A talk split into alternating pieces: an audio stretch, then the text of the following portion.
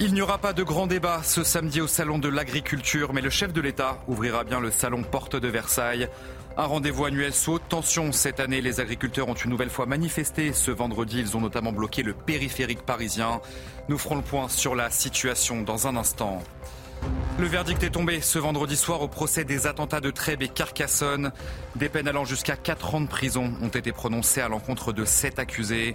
Tous étaient jugés depuis fin janvier à la Cour d'assises spéciale de Paris. Les attentats de Trèbes et Carcassonne ont fait 4 morts. C'était le 23 mars 2018. C'est un triste anniversaire. Cela fait deux ans jour pour jour que la guerre en Ukraine a commencé. 14 millions de personnes ont fui leur foyer depuis le début de l'invasion russe, soit près d'un tiers de la population dans le pays. Et aujourd'hui, le front s'est stabilisé, mais l'armée ukrainienne est en grande difficulté. Et puis l'écran, principal danger pour les enfants. Les études scientifiques sont très claires. Plus ils y sont exposés, plus leur développement est retardé. Un service de pédiatrie à Bondy propose la prise en charge d'enfants accros aux écrans. Notre reportage à la fin de ce journal.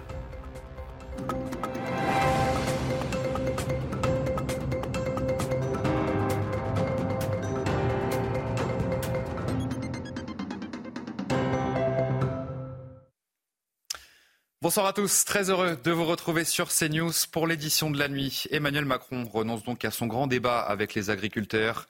Mais le chef de l'État ouvrira bien le salon de l'agriculture ce samedi, porte de Versailles. Une inauguration sous haute tension, bien sûr, cette année. Si les syndicats agricoles ont bien accepté de rencontrer le président de la République, il lui réserve un accueil mouvementé. Audrey Berthaud, Charles Pousseau avec Kylian Salé. C'est le dernier rebondissement dans cette affaire. Le grand débat de ce samedi après-midi est annulé. Les syndicats agricoles ont voulu que ce salon ne soit pas un salon comme les autres. Ils avaient voulu un débat ouvert. Ils en demandent aujourd'hui l'annulation, dont acte. J'inviterai demain matin tous les syndicats agricoles avant l'ouverture officielle du salon. Je serai là pour l'ouvrir et irai au contact de tous ceux qui veulent échanger, comme je le fais chaque année.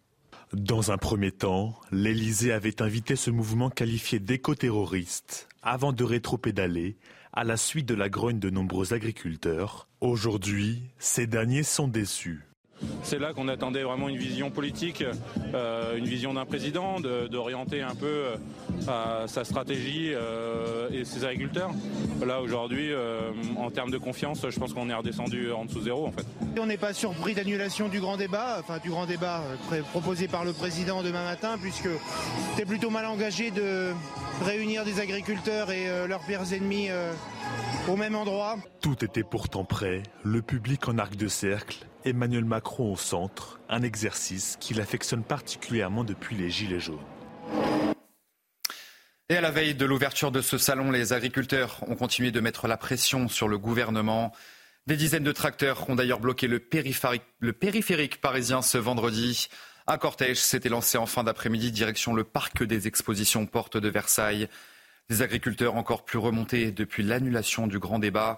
Et nous nous sommes rendus sur place au Salon de l'Agriculture ce vendredi soir pour prendre la température. Mathieu Devez, Bambagay sur place.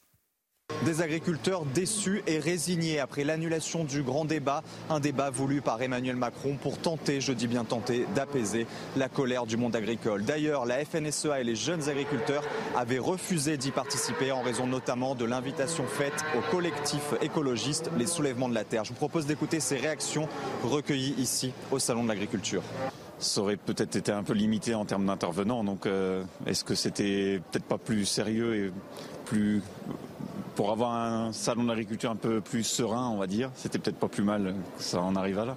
C'est dommage, mais c'est comme ça. C'est des moments importants, surtout dans le contexte actuel où le monde agricole a des revendications très fortes. Et effectivement, c'est un rendez-vous euh, crucial. Bon, il n'aura pas lieu, j'espère qu'il aura lieu sous d'autres formes, qu'Emmanuel Macron saura venir à la rencontre des éleveurs parce que bon, les agriculteurs, on a quand même beaucoup de choses à dire. Euh, même s'il y aurait eu le débat, euh, qu'est-ce que ça allait nous amener du baratin comme il fait depuis le début? Donc, qu'il l'annule ou qu'il l'annule pas, ça, pour nous, ça change absolument rien de toute façon. Emmanuel Macron a cependant promis de rencontrer les syndicats agricoles avant l'inauguration du salon, un salon où 600 000 visiteurs sont attendus cette année. Et comme euh, chaque année, il y a une star, bien sûr, au Salon de l'Agriculture. Cette année, l'égérie s'appelle Oriette. Cette vache normande fournit en lait de quoi fabriquer plus de 10 camemberts par jour. Nos équipes ont pu se rendre dans l'Orne, là où elle s'est préparée avec son éleveur à passer 9 jours au Salon de l'Agriculture. Le sujet est signé Thibaut Marcheteau, regardez. C'est bien elle qui va attirer tous les regards dès demain matin. Oreillette, une vache normande de 800 kilos, a été choisie pour être l'égérie du Salon international de l'agriculture 2024. À Briouze dans l'Orne, son éleveur ne cache pas sa fierté. Forcément, ça, met l'élevage en, évidence. Et puis, bah, on était très heureux que ce soit une Normande qui soit à l'honneur cette année. Donc, en plus, euh, bah, nous, pour la commune de Brio, c'est quand même quelque chose de bien. Le département de l'Orne aussi, puis la région Normandie, puisque on est la, région Normandie et on a les Normands. Donc, euh, c'est super, je pense, pour tout l'élevage normand et la race normande. Avant de prendre la route pour Paris, Oreillette est bichonnée par Lucie, la fille de François. On va euh, donc lui laquer la queue pour qu'elle ait une belle queue en volume. Euh, on va lui mettre euh, un petit peu de crème sur les mamelles voilà, pour que ça, ressorte. Et puis bah, après on lui enfile un beau licol en cuir de présentation. Pour admirer ou photographier cette belle vache normande, rendez-vous à la porte de Versailles pour le Salon international de l'agriculture qui ouvre ses portes dès demain matin.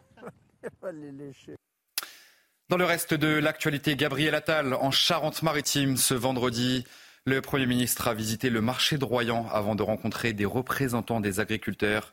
Et sur place, il a été interpellé par un commerçant au sujet de l'inflation. Je vous propose donc de regarder cette séquence. Qu'est-ce que vous avez prévu pour les commerçants?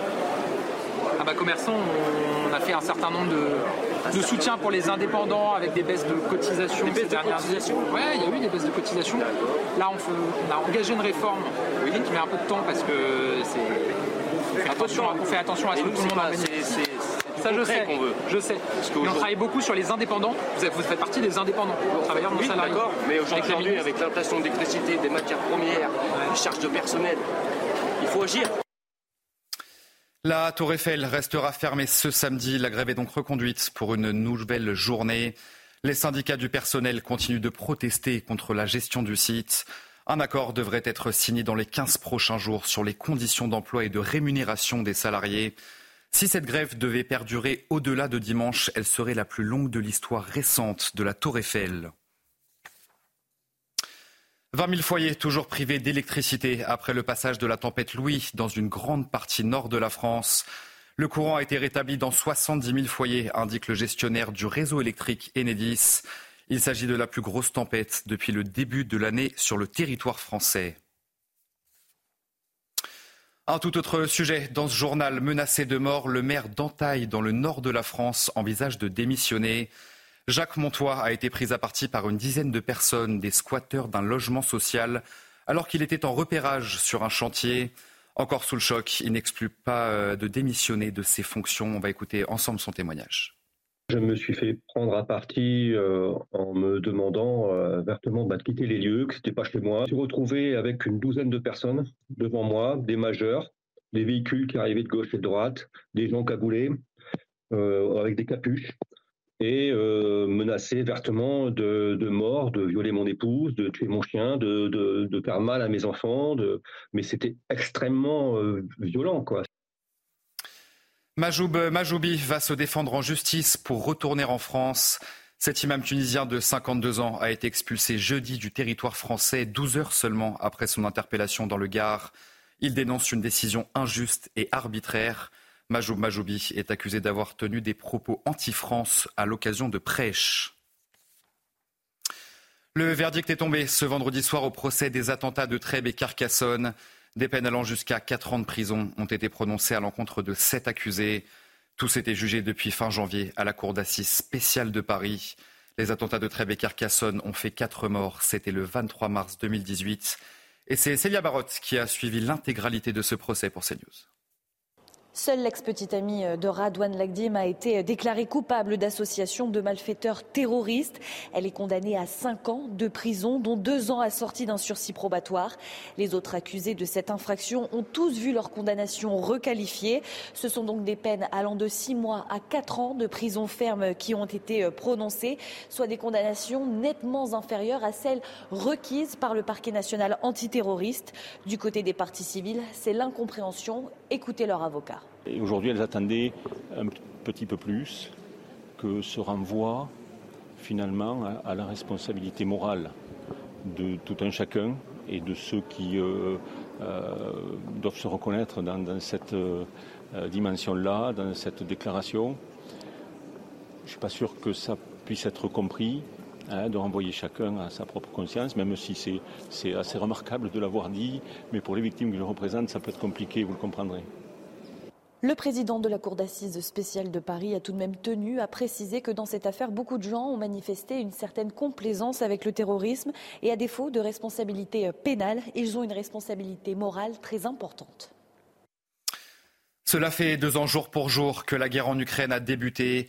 14 millions de personnes ont fui leur foyer depuis le début de l'invasion russe, soit près d'un tiers de la population dans le pays. Et aujourd'hui, le front s'est stabilisé, mais l'armée ukrainienne est en grande difficulté toujours. Les précisions c'est avec notre spécialiste des questions internationales, Harold Iman. Le président ukrainien Volodymyr Zelensky voudrait que la guerre se termine en 2024. Il a un plan de paix qui comprend la restitution de tous les territoires pris par l'armée russe depuis 2022 et aussi depuis 2014, s'agissant de la Crimée et du Donbass. Il veut aussi le retour des prisonniers de guerre ukrainiens et par-dessus tout la restitution des enfants ukrainiens enlevés. Côté russe, le 24 février n'est que la date du début de l'opération militaire spéciale, qui est l'appellation légale de l'agression qui devrait se poursuivre jusqu'à l'hypothétique victoire.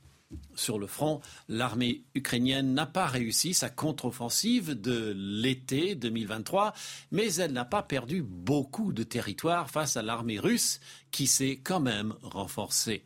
Aujourd'hui, la France a promis plus de 3 milliards d'euros d'aide militaire, suivi de près par les promesses du Royaume-Uni et de l'Allemagne. Et la France avance un maximum de matériel militaire. Le risque d'un retard dans l'aide américaine, embourbée dans le Congrès, plane tout de même sur les plans de Volodymyr Zelensky.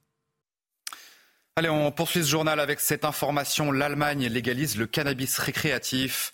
La loi adoptée par le Parlement ce vendredi est l'une des plus libérales d'Europe. À partir du 1er avril, il sera donc possible d'acheter du cannabis ou d'en cultiver chez soi. La réglementation prévoit d'autoriser l'achat de cannabis en quantité limitée jusqu'à 25 grammes par jour maximum. Il sera également possible de cultiver jusqu'à trois plants pour son propre usage. On en vient au danger des écrans pour les enfants. Les études scientifiques sont très claires. Plus ils y sont opposés, plus leur développement est retardé. Un service de pédiatrie à Bondy propose la prise en charge d'enfants accros aux écrans. Et vous allez voir euh, qu'ils suivent un traitement bien spécifique. Le récit de Corentin Brio. Dans cet hôpital à Bondy en Seine-Saint-Denis, les créneaux du lundi matin de cette pédiatre sont consacrés à des parents venus faire décrocher leurs jeunes enfants des écrans. Euh, ils viennent en disant euh, mon enfant ne parle pas, euh, mon enfant ne parle pas bien, je ne comprends pas ce qu'il dit. Cette mère de famille le reconnaît.